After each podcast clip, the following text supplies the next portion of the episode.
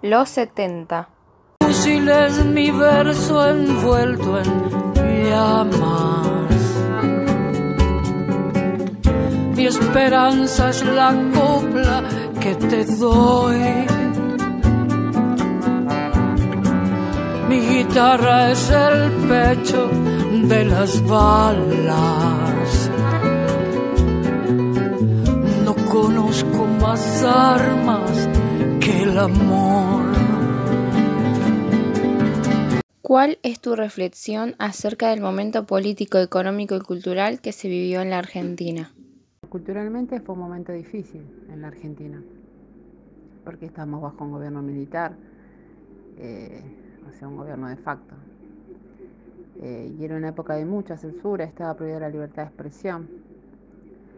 Si no, si no se hacía lo que ellos pensaban, eran perseguidos, secuestrados y muchos desaparecieron.